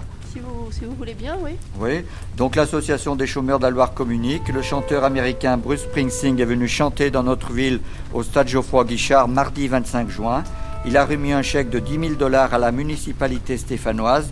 Nous apprécions à sa juste valeur ce geste qui montre qu'une vedette américaine est plus touchée par la détresse et la misère des gens privés d'emploi que d'autres qui habitent notre pays. C'est une leçon pour beaucoup. Le texte poursuit, donc c'est ce qu'ils mettent dans la presse. Nous espérons que la municipalité stéphanoise pourra faire participer notre association, car nous n'avons à ce jour aucune subvention. C'est en sensibilisant l'opinion sur la détresse des chômeurs, comme nous le faisons depuis le début de l'année, par différentes campagnes, que l'on peut changer les mentalités. Arrêtons les égoïsmes. Bravo Bruce Springsteen et au nom des exclus du travail, merci. Et puis là, l'opposition municipale a dit ce chèque de 10 000 euros, on ne peut pas le garder pour la mairie, ça ne peut pas rentrer dans le budget de la mairie pour aider pour le centre communal d'action sociale. Donc finalement, nous, on a récupéré cet argent. Et en contrepartie, la mairie nous a évidemment, ce qui est tout à fait normal, nous a demandé des justificatifs. Donc ça tombait très bien parce que nous, on venait de se monter, on avait très peu de matériel. Donc on a acheté des tables, photocopieuses, des choses comme ça. On a réussi à avoir, un local. Et on a, on on a pris pas mal aussi de chèques, de chèques restaurants qu'on pouvait faire des achats dans les boucheries ou autres pour les chômeurs et on en a distribué euh, comme ça. Et donc ce chèque, il en reste une trace là dans vos photos, dans vos souvenirs euh Voilà, donc on a, on a une trace du, chèque, alors, donc on a eu par la, par la, par la presse, hein, donc, il y a le duplicata du, chèque. Vous pourriez nous lire ce qu'il y a écrit là euh, sur ce chèque, hein, peut-être ça là? Donc, euh, ce qui est écrit dessus, Head Office, City National Bank, euh, Robuty Drive, Beverly Hills, California, 90-210, Fort, Bruce Springsteen, Saint-Étienne. Et voilà, Trill Hill Production INC, je pense que c'est la, je pense que c'est la banque. Donc 10 000 dollars, juin, juin 1985. Bruce Springsteen, il s'est aperçu aussi quand même qu'à Saint-Étienne, bon, ville ouvrière et tout, parce que ça on me l'a dit, quand, il s'est baladé un peu en ville, parce qu'il s'est baladé en ville, il y avait énormément de gens qui faisaient la manche. Et ça, ça l'a énormément sensibilisé, parce que c'est quand même l'époque, comme je vous disais, nous on perdait toutes nos industries sur Saint-Étienne, Manu France avait fermé, c'était une ville qui était devenue vraiment très très pauvre et très précaire. Et ce qu'il faut savoir quand même à l'époque, c'est qu'il faut resituer dans l'époque, le RMI n'existait pas. Sur Saint-Étienne, vous aviez 12 000 chômeurs qui touchaient pas un centime. Vous imaginez si ça existait maintenant, on touchait, touchait pas un centime. Hein. donc, euh, il a été sensibilisé par ça. Et ce qui me fait penser à une chose, c'est que la même année, euh, mais six mois plus tard, Coluche a monté les restaurants du cœur. Donc euh, Coluche a peut-être aussi, sensibilisé par ça en disant c'est quand même un chanteur étranger qui vient, qui vient en France, à Saint-Étienne, ou comme vous m'avez dit dans d'autres villes, ça j'étais pas au courant. Euh, donc il nous donne un petit peu la leçon, qui dit bon moi j'ai de l'argent, je, peux participer, mais il y a d'autres, il y a d'autres vedettes en France qui avaient aussi beaucoup d'argent à l'époque et qui n'étaient pas tellement sensibilisées là-dessus. 170 000 personnes ont assisté samedi soir et hier soir au concert de Bruce Springsteen à la Courneuve. 4 heures de spectacle avec des Rolands des grands festivals rock des années 70. Bruce Springsteen, qui à l'issue de ses concerts a remis un chèque de 10 000 dollars à l'organisme Emmaüs. Cela, je le cite, pour venir en aide en priorité aux chômeurs et aux familles en difficulté dans la région parisienne. André Pia n'a jamais retrouvé de travail jusqu'à sa retraite. La crise économique qui commence dans les années 80 n'a connu que de courtes rémissions. C'est celle qui se poursuit aujourd'hui encore, celle de la désindustrialisation. Étrange sentiment quand on replonge aujourd'hui vers ces années-là, simplement à travers l'itinéraire d'une chanson. À l'Est, c'est la raideur cadavérique de l'Union soviétique. À l'Ouest, le libéralisme triomphant de Thatcher et Reagan. En France, la gauche au pouvoir enterre ses promesses. On sait ce qui vient ensuite. Une crise interminable, le danger au fond des urnes, populisme et nationalisme qui montent, Trump, Le Pen, comme une claque à la démocratie qui ne protège pas son peuple, une réponse à l'invisibilité. Étrange sentiment quand on visionne les archives, les interviews de Springsteen à l'époque.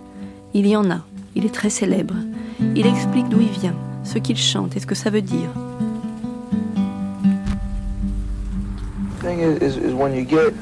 Le problème quand on commence à être connu, c'est qu'il faut faire très attention que ce que l'on fait ne finisse pas par être interprété au premier degré de façon simpliste. Il y a effectivement beaucoup de patriotisme dans ma musique et je ressens une grande fierté à être un citoyen des États-Unis. C'est pas ça qui est en question. Mais le problème quand on lit les citations de Reagan, c'est que c'est pas ce qu'il dit qui compte, c'est ce qu'il laisse de côté. Et surtout qui il laisse de côté dans cette vision particulière qu'il présente de l'Amérique? C'est mon plus grand sujet de préoccupation depuis 5-6 ans. J'essaie d'écrire là-dessus. Parce que le moment vient où il faut se lever et dire hé, hé, attendez un peu, il y a erreur.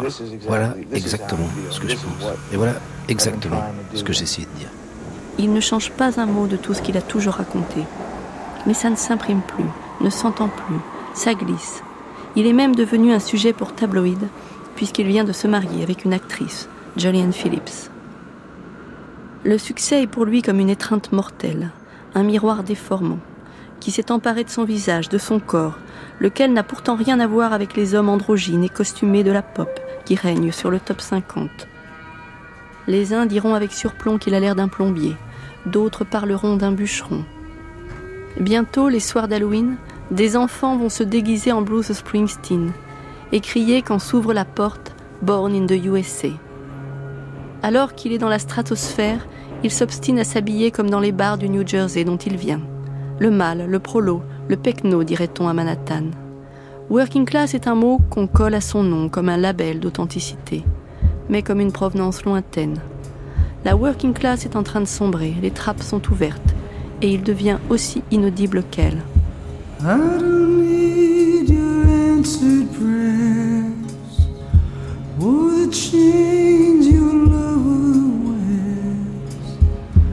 I don't or the secrets that you hold. Lift me up, darling. Lift me up, and I'll fall with you. Lift me up. Let your love lift me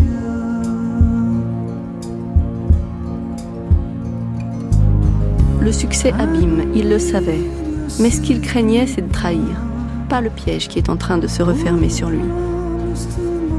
À l'aube des années 70, quand sa musique et sa personne commençaient tout juste à susciter de l'intérêt, il continuait d'aller voir son copain Howard Grant, qui gérait un cinéma appartenant à sa famille, à Red Bank, pas loin d'Asbury Park. Howard le laissait entrer gratuitement et se gavait de films jusqu'à la dernière séance. Ensuite, quand tout le monde était parti, ils branchaient une grande télé et regardaient ensemble des cassettes de concerts de rock'n'roll ou parfois de courts films sur la vie des rockstars. On dirait qu'ils n'ont pas d'amis, soupirait le jeune Springsteen. Une fois, alors qu'il les regardait probablement s'engouffrer dans des limousines et des jets, tels des dieux humains, il dit à son copain Howard Ne me laisse jamais devenir comme ces types-là. Et si je deviens comme eux, que je ne me rappelle plus qui sont mes amis, je t'ordonne de monter sur scène et de me foutre une baffe. La scène est racontée dans la biographie écrite par Peter Hames Carlin, Bruce.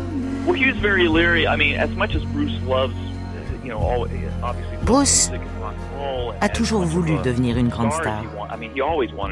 Et bien sûr, il y est Um, parvenu assez vite et a continué de tracer sa voie à partir de là. Mais il a toujours aussi ressenti le uh, besoin d'éviter de devenir une trop grande um, célébrité. Avec tous les pièges que ça implique. Et cette sorte de distance qui s'établit entre soi et la société lorsqu'on devient aussi populaire. Les gens vous vénèrent de manière telle que ce n'est sain ni pour eux ni pour vous.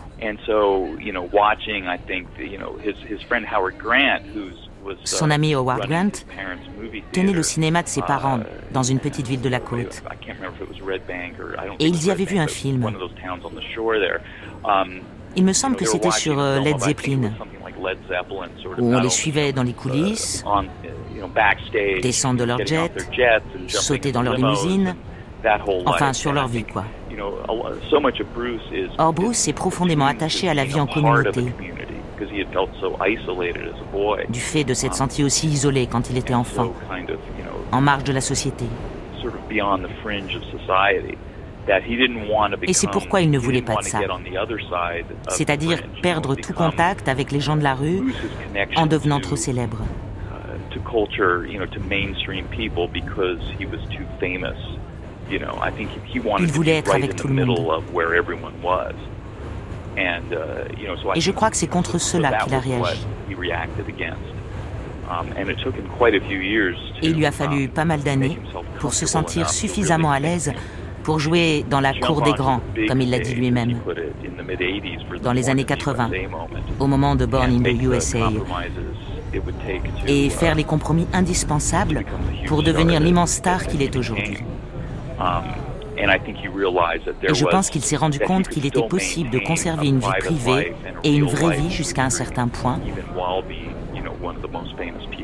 tout en étant l'une des personnes les plus célèbres au monde. Alors il eut des gestes contradictoires quand le succès le cueillit avec Born to Run en 1975. Comme jeter dans la piscine le premier prototype pressé du disque qu'il disait ne plus aimer. Comme monter s'enfermer dans sa chambre quand Steve Van Zandt arriva en brandissant fièrement Time et Newsweek, qui avait mis son copain Bruce en une la même semaine. Ça a été une explosion. Steve était super content. Il a débarqué à la piscine du Sunset Marquis avec une dizaine de magazines. On se prélassait. Il a commencé à les distribuer et j'ai dit Oh non, je retourne dans ma chambre. J'étais à la fois excité et embarrassé par toute cette attention. Mais je n'aurais pas voulu que ça se passe autrement. Je ressentais deux choses. Je pensais avoir du talent et je voulais qu'on m'écoute, qu'on me voit. J'étais à l'aise sous le feu des projecteurs dans le cadre de mon travail, mais pas du tout en dehors. Mais c'est la règle du jeu. On a donc pris le taureau par les cornes. Ensuite, il se replia, se mit à fuir les médias, la surexposition. Antoine Decaune, qui présentait l'émission de Rock Chorus à l'aube des années 80, se souvient qu'il n'avait rien à se mettre sous la dent. Quand j'ai démarré la première émission qui s'appelait Chorus, j'ai découvert un jour Bruce. Enfin, j'écoutais sa musique, euh, mais il n'y avait pas de traces visuelles. Il n'y avait pas de, de, clip, euh, il n'en faisait pas, il n'y avait, y avait pas de, de, bout de concert, il n'y avait que dalle. Enfin, mm. C'est ce que me disait euh, CBS à l'époque. Et nonobstant, moi, tous les lundis matins, avec une régularité de coucou suisse, j'envoyais un. C'était un fax à l'époque, non, un TEDx, au bureau euh, de John Lando à New York pour demander une interview.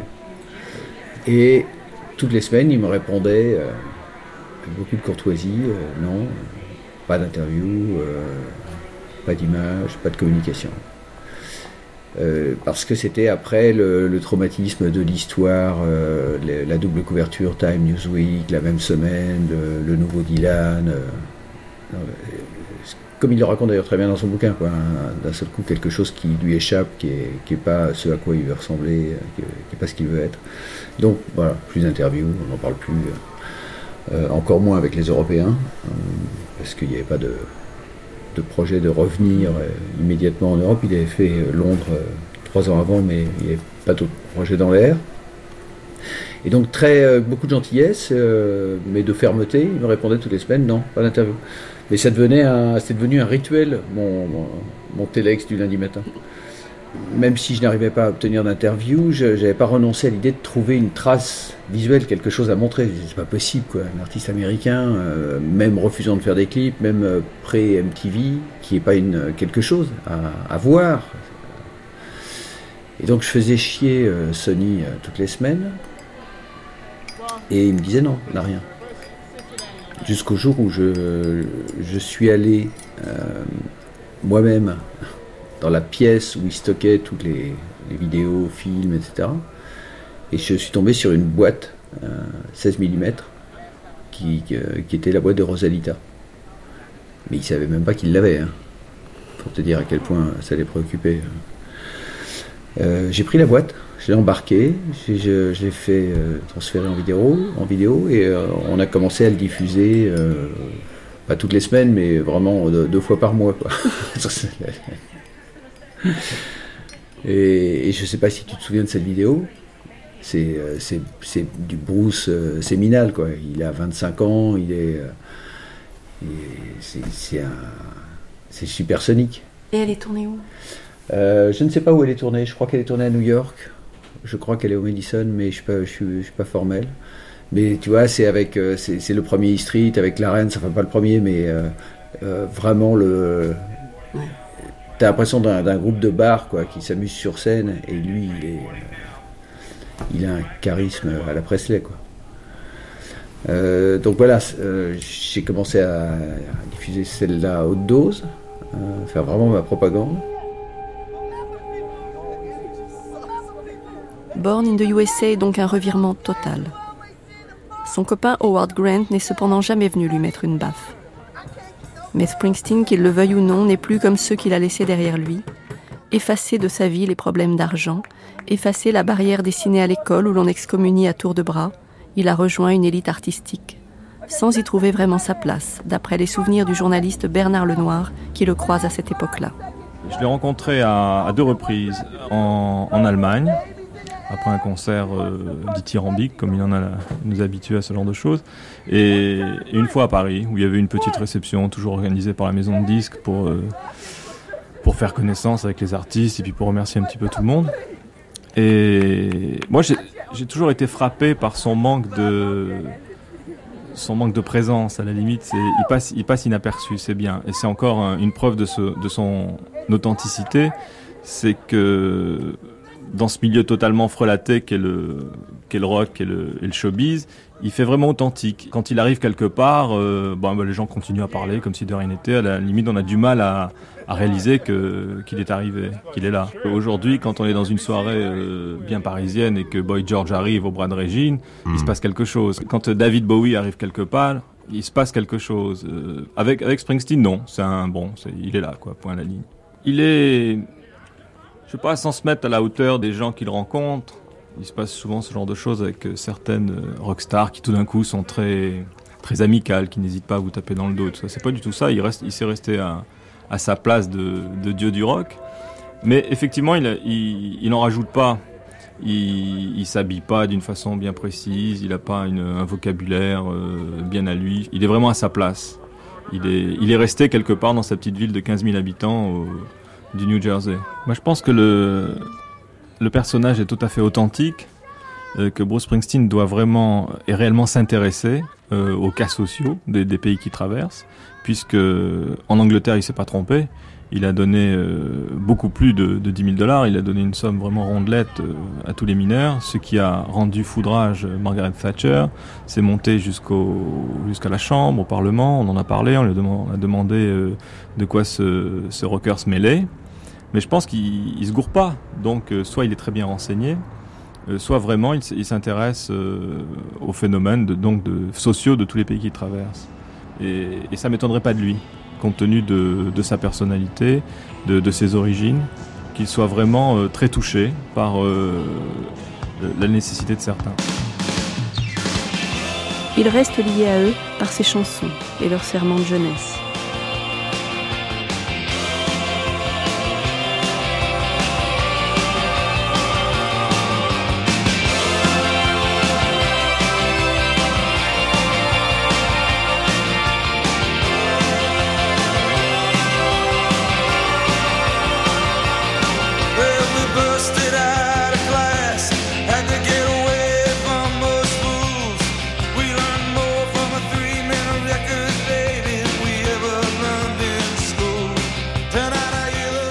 Se cassait loin de la classe, on devait s'échapper loin de ces idiots.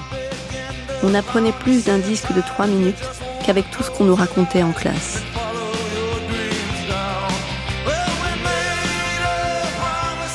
Ces deux premières lignes de No Surrender, sorties sur l'album Born in the USA, ont été prises pour de l'anti-intellectualisme, alors que c'est juste son histoire. Il détestait l'école et elle le lui rendait bien.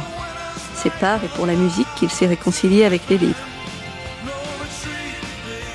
Ce procès en plus des autres C'est à se demander si la faille sociale et sismique qui est en train de s'opérer dans ces années-là, et dont on ne mesure pas encore toute la gravité, n'est pas passée par Springsteen à son corps défendant. Lui, tout à sa fidélité et à son rêve de gloire, n'a pas vu venir cela. Il a bâti une communauté de personnages imaginaires avec des problèmes bien réels. Mais il ne vivait plus avec eux. Il ne pensait pas qu'un jour les prolos sans travail haïrait les intellectuels qui les toisent depuis l'école, que son Johnny 99 irait voter Reagan. Il avait d'ailleurs promis avant l'élection de Trump qu'elle était impossible. Je connais des gens qui vont voter pour Trump. Mais je pense qu'il exploite la détresse de cette partie de la population. Parce qu'il fait preuve de beaucoup de désinvolture. En apportant des réponses aussi superficielles à des problèmes tellement profonds, tellement difficiles. Mais il sait que ces réponses peuvent combler des gens qui se battent depuis 20 ou 30 ans pour survivre. Vous comprenez l'attrait qu'il produit sur les gens oui, oui, je comprends que même des réponses simplistes à des questions très compliquées puissent donner l'impression qu'on vous écoute pour la première fois. Vous pensez que les gens qui l'apprécient sont des racistes? Non, non, non, il ne faut pas généraliser. Je crois que toutes sortes de gens l'apprécient pour plein de raisons différentes. Et vous pensez que toute cette colère va disparaître après cette élection? Non.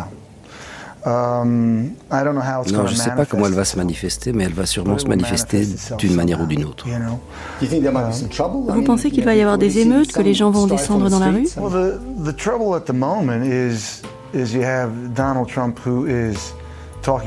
Le problème est qu'il commence à parler d'élections truquées parce qu'il sait maintenant qu'il va perdre. Ce qui est vrai, il va perdre. Vous en êtes sûr? Oui, oui, il va perdre. Il va perdre. Il le sait.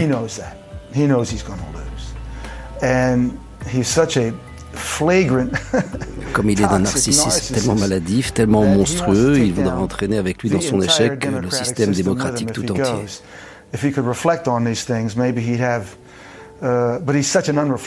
S'il réfléchissait un temps soit peu, sauf que c'est quelqu'un qui est incapable de réfléchir, il n'a aucune pudeur ni aucun sens des responsabilités. Et les propos qu'il a tenus au cours des dernières semaines représentent un danger pour le processus démocratique tout entier. C'est dangereux à ce point Oui, je pense que c'est vraiment dangereux. Beaucoup de gens l'écoutent. Et je pense pas qu'il va se contenter de, de, se retirer tranquillement comme ça. Je pense qu'il va faire autant de dégâts que possible. Je ne sais pas exactement quel genre de dégâts, mais on, on va le savoir très vite.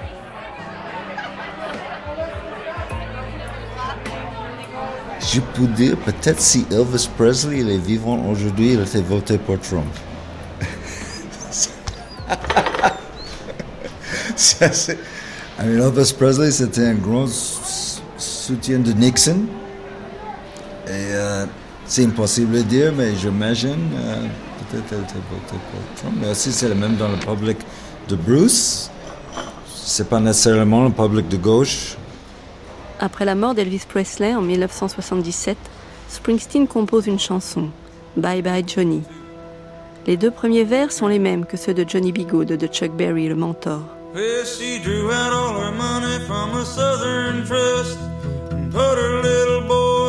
Elle a retiré toutes ses économies à la banque et mis son fils à bord du bus. Il s'en allait pour Hollywood. Hey little girl with the red dress on There's a party tonight down in Memphis town I'll be going down there if you need a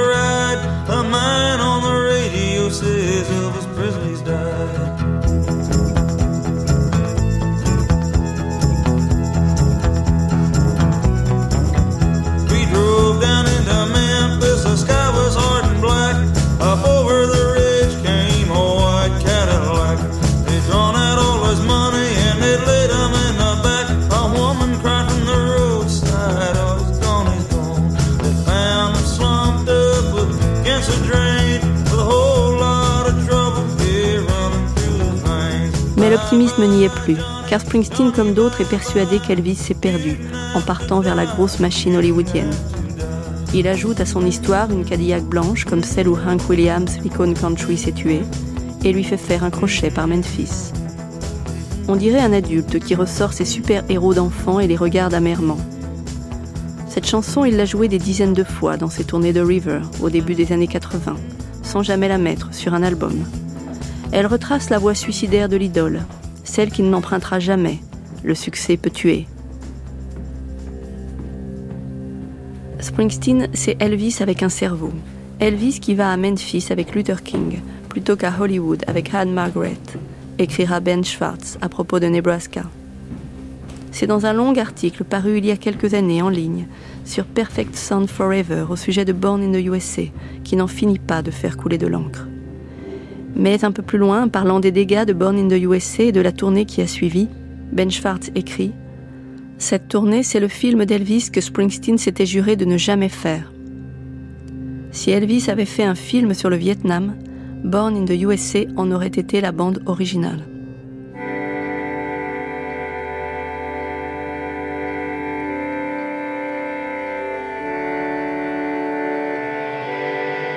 À Paris, la tournée s'est arrêtée au parc de la Courneuve. Ça aurait dû être mon premier concert, mais je n'y étais pas. C'était en juin, veille du bac français. Interdiction des parents de quitter ma banlieue sud pour aller me perdre au nord sans trop savoir comment et à quelle heure revenir. Le lendemain, devant ma copie, aucun sujet inspirant. J'ai choisi un texte d'Alain, L'art d'être heureux. On devrait bien enseigner aux enfants l'art d'être heureux, dit la première phrase de son texte. J'ai eu 6 sur 20. Quitte à avoir des points de retard et parler du bonheur, j'aurais dû disserter sur le concert que j'avais raté la veille. Après tout, être heureux, c'est une idée forte en Amérique. Pure propagande, mais bel et bien là. Ce pays était un projet, une idée, une terre promise avant même d'être une nation. On y naît parce que ses ancêtres l'ont choisi. Enfin, si l'on est blanc. Un enfant noir hérite d'un cauchemar.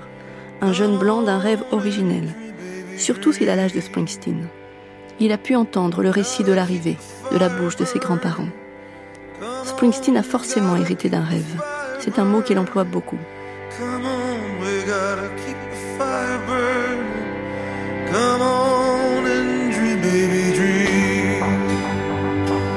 Come open up your heart. Come on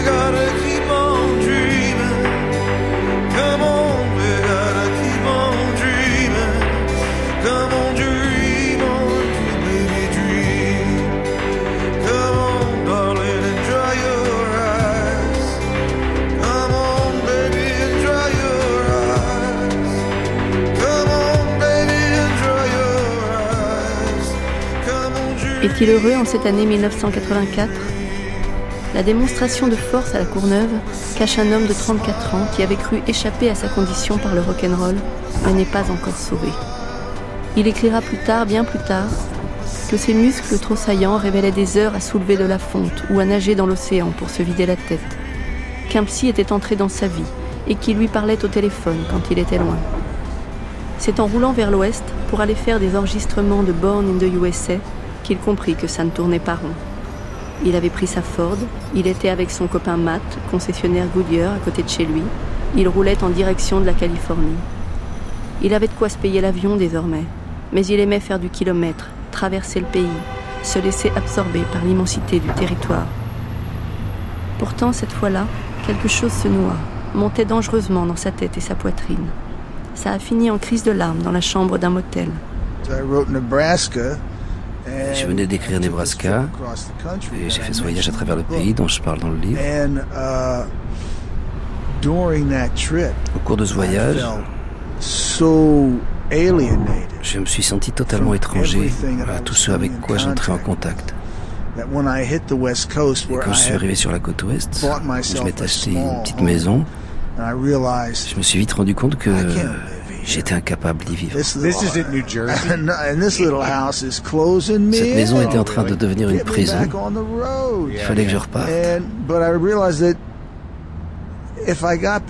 Mais en même temps, je savais que si je repartais, j'allais retourner sur la côte Est, ressentir la même chose et repartir à nouveau en sens inverse.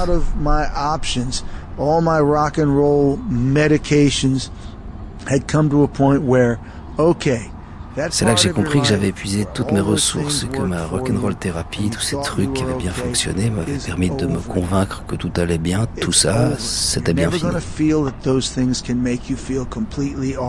J'ai pris conscience que c'était terminé.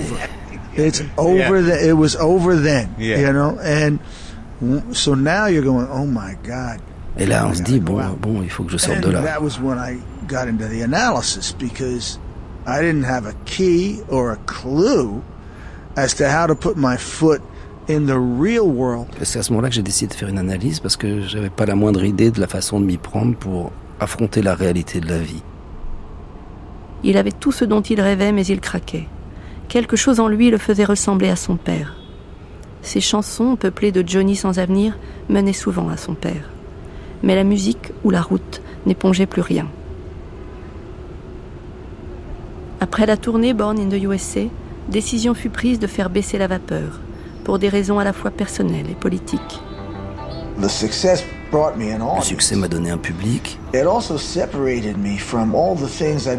Ça m'a aussi séparé de toutes les choses avec lesquelles j'avais essayé de me connecter toute ma vie. Et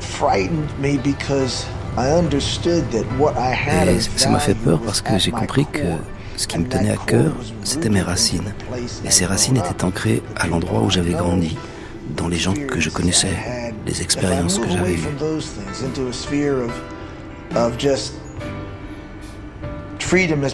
S'éloigner de ces choses vers une sphère de pure liberté, faire de sa vie ce qu'on veut, sans lien, c'est là que beaucoup de gens que j'admire se sont éloignés de choses essentielles qui les rendaient sensationnelles. Et plus que riche, plus que célèbre et plus que heureux,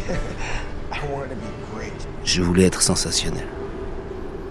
Bobby Muller, lui, continuait de dire tout le bien que cette chanson avait fait à la cause des vétérans. Born in the USA est la chanson des vétérans du Vietnam. Un vétéran retourne à l'usine où il travaillait et là on lui dit Fils, si ça ne dépendait que de moi. Et vous imaginez la suite. Il va alors voir le secrétaire aux anciens combattants qui lui dit Fils, ne comprends-tu pas maintenant? Et vous connaissez la suite de l'histoire. C'est là son extraordinaire talent, de pouvoir capter, identifier et comprendre ce qu'a été l'expérience d'un vétéran du Vietnam. Bruce, à l'âge des vétérans du Vietnam, un membre de l'un de ses premiers groupes a été tué là-bas. Les vétérans américains du Vietnam ne devraient pas exister. Et selon moi, il ne devrait pas y avoir dans ce pays un mouvement de vétérans du Vietnam, comme il en existe aujourd'hui. Et pour Bruce Springsteen non plus. Ce n'est donc que bien des années plus tard que j'ai vu Bruce Springsteen chanter Born in the USA sur scène. Il était seul avec sa guitare, pour n'en laisser plus que le sens. Il l'introduisait de quelques mots pour être sûr qu'elle soit comprise, car d'autres guerres s'annonçaient, guerre du Golfe, d'Afghanistan, d'Irak, qui à chaque fois accouchaient de nouveaux vétérans que le pays célèbre régulièrement, mais pour mieux les oublier. Personne n'a envie de replonger et d'interroger leur bourbier. C'est pour ça d'ailleurs qu'il n'en finit pas de se répéter. Pendant quelque temps, il a complètement arrêté de la chanter. Et ensuite, il a trouvé d'autres moyens. Et puis à un moment, je pense qu'il a décidé que le débat avait eu lieu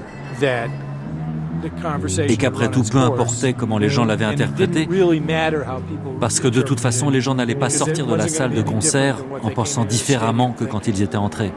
Vous voyez ce que je veux dire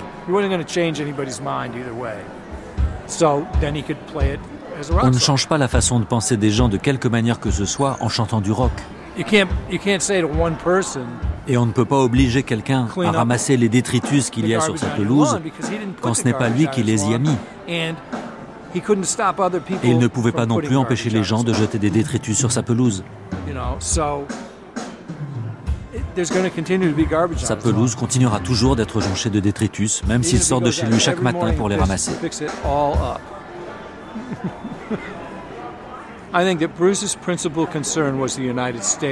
Je pense que le principal sujet de préoccupation de Bruce était les États-Unis. Et je pense qu'aux États-Unis, même si Bruce a réussi à faire de grands progrès, ça ne s'est jamais complètement arrêté. Jusqu'à ce qu'il accepte de soutenir la candidature de John Kerry en 2004. Ce qui n'a pas manqué de perturber beaucoup de gens, au point de lui faire perdre, en tout cas pendant quelques temps, de 20 à 30% de son public américain, en soutenant Kerry et ensuite Obama, en particulier Obama. Et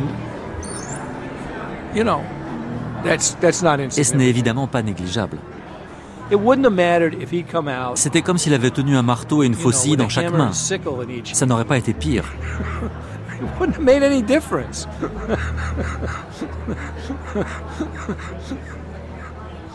it's it's because people Mais au fait, il n'y a pas qu'aux États-Unis que ce genre de choses States. C'est vrai dans plein d'autres pays.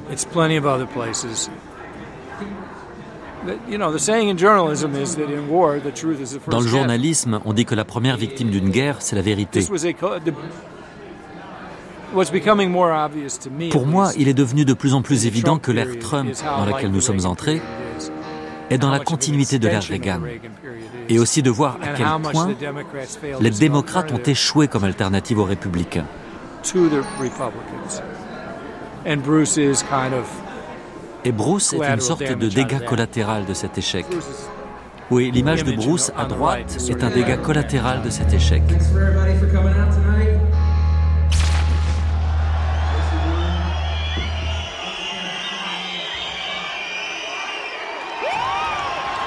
Ladies and gentlemen,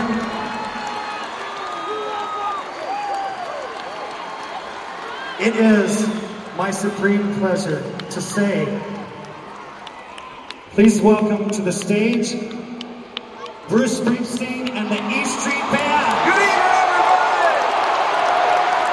Thank you, thank you. Merci d'être là, de soutenir Vote for Change. Oh, thanks so much. Uh, Merci. Merci à. Bright Hayes de jouer avec nous. playing with us. It was so great. Oh, also Le plus important est de vous inscrire sur les listes électorales avant lundi 4 heures. ends here at 4 o'clock on Monday. And the mail Un won't courrier ne suffira pas, donc allez-y en person personne, amenez un ami. friend. 4 o'clock Monday, tonight, in the hall. There are representatives Ce soir, dans le hall, il y a des représentants du mouvement America Together. Vous les reconnaîtrez à leur t-shirt. Ils peuvent vous aider à vous inscrire dès ce soir. Donc, si ce n'est pas encore fait, inscrivez-vous pour voter.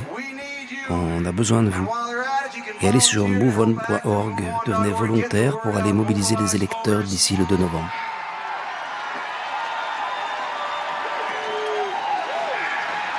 and get us to where we want to be on November 2nd. Thank you, thank you.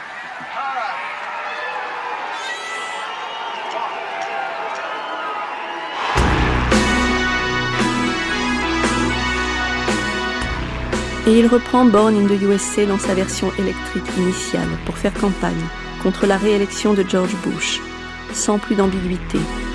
Il finira même par avoir droit au plus beau des compliments de la part de la très réactionnaire chaîne Fox News, où l'un des chroniqueurs déclarera Born in the USA, chanson anti-américaine. Il aura été immensément populaire, jamais branché, arrivé trop tard pour appartenir à la légende des pionniers, des Stones et des Beatles, et trop attaché au bon vieux rock'n'roll pour être une avant-garde. Les avant-gardes sont des révoltes contre l'ordre établi et bourgeois, mais toujours limitées et finalement récupérées. Springsteen n'est qu'un héritier habité du rock'n'roll. Il n'a accepté d'offrir sa personne à aucune marque d'eau minérale, de bière ou de bagnole. N'affiche aucun sponsor dans ses salles de concert. Et s'est excusé dans le New York Times d'avoir laissé ses équipes offrir à la grande surface Walmart un deal qui leur permettait de vendre son coffret d'inédit tracks un peu moins cher qu'ailleurs en 1998. La marque est connue pour son management sauvage et ses méthodes anti-syndicales. Le deal ne pouvait durer.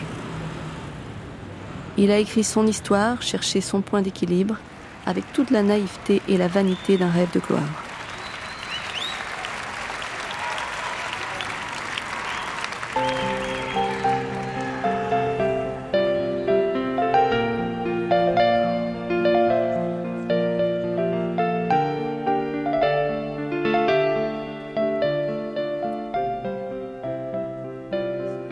L'écrivain britannique Nick Hornby, dans un court livre paru en 2003, a regroupé les 31 chansons qui comptent pour lui. La première sur sa liste, loin devant, dit-il, c'est Thunder Road de Bruce Springsteen, sorti en 1975 sur l'album Born to Run, premier morceau de la face A. Screen door slams Mary's. Like a vision, she dances across the porch as the radio plays. Roy Orbison singing for the lonely. Hey, that's me, and I want you only. Don't turn me home again. I just can't face myself alone again. Don't you run back inside, darling, you know just what I'm here for. So you're scared and you're thinking that maybe we ain't that young anymore. Well, show a little faith, there's magic in the night. You ain't a beauty, but hey, you're alright. Oh, and that's alright with me. You can hide beneath your covers and study Si Thunder Road n'a rien perdu de son attrait pour moi, en dépit de son énergie, de son volume, de ses bolides et des cheveux, peut-être est-ce dû à sa faculté de se parer d'accent élégiaque, un aspect auquel je suis de plus en plus sensible avec l'âge. Au bout du compte, j'imagine qu'à mes propres yeux également, la vie est à la fois d'une importance capitale et triste, d'une tristesse qui n'anéantit pas pour autant tout espoir. Alors peut-être cela fait-il de moi un dépressif qui a l'art de tout dramatiser, ou peut-être même un imbécile heureux. Mais dans un cas comme dans l'autre, Thunder Road sait ce que je ressens et qui je suis, et en cela finalement réside l'une des consolations qu'apporte l'art.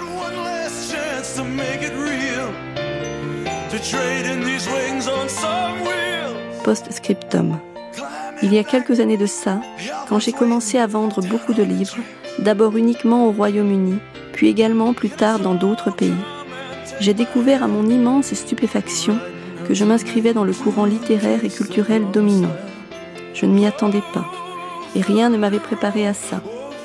Brusquement, toutes sortes de gens, de parfaits inconnus ou des gens que je n'aimais pas, ou encore d'autres qui ne m'inspiraient aucun respect, professaient des avis sur moi et sur mon travail. Du jour au lendemain, et sans qu'un mot n'y eût été changé, ce dernier avait perdu fraîcheur et originalité et s'était transformé en un ramassis omniprésent de clichés. On m'agitait sous le nez cet affreux reflet de moi-même et de ce que j'avais fait, un reflet écrasé et distordu, un reflet de galerie de glace dans une fête foraine, un reflet qui était le mien mais qui n'était pas moi. Cela ne m'a pas affecté outre mesure, et d'autres personnes ont assurément connu bien pire. Mais quand bien même dans de telles circonstances, tenir le cap sur ce qu'on veut faire devient difficile. Et pourtant, Springsteen, lui, s'est débrouillé pour trouver un chemin de traverse. Son nom inspire rarement le respect et certaines personnes ne sont capables de voir de Springsteen que son reflet dans une galerie de glace. D'avenir du rock'n'roll, il est passé en l'espace de quelques mois au statut de crétin grumeleux, qui prononce des discours cocardiers et ébranle les stades sans que, encore une fois, grand-chose ait changé, sinon son degré de popularité. Bref, sa détermination et sa faculté à survivre à cette agression sur sa perception de lui-même sont à mes yeux exemplaires. C'est dur parfois de se souvenir que plein de gens peuvent apprécier votre travail sans que cela le vide nécessairement de toute valeur. À vrai dire, parfois, cela peut même suggérer l'inverse.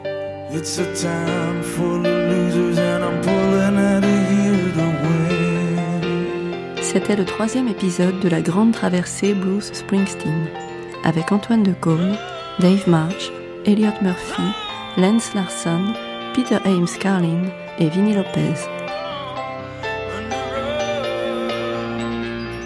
Traduction Pierre Namia et Gary Kilmer. Et les voix de Jérôme Kircher, Patrice Bornand, Laurent Lederer, Mathieu Rauch-Varger, Hélène Lausser, Joachim Salinger. Archive INA, Nathalie Durand. Les textes de Bruce Springsteen sont tirés de son livre Born to Run paru aux éditions Albin Michel.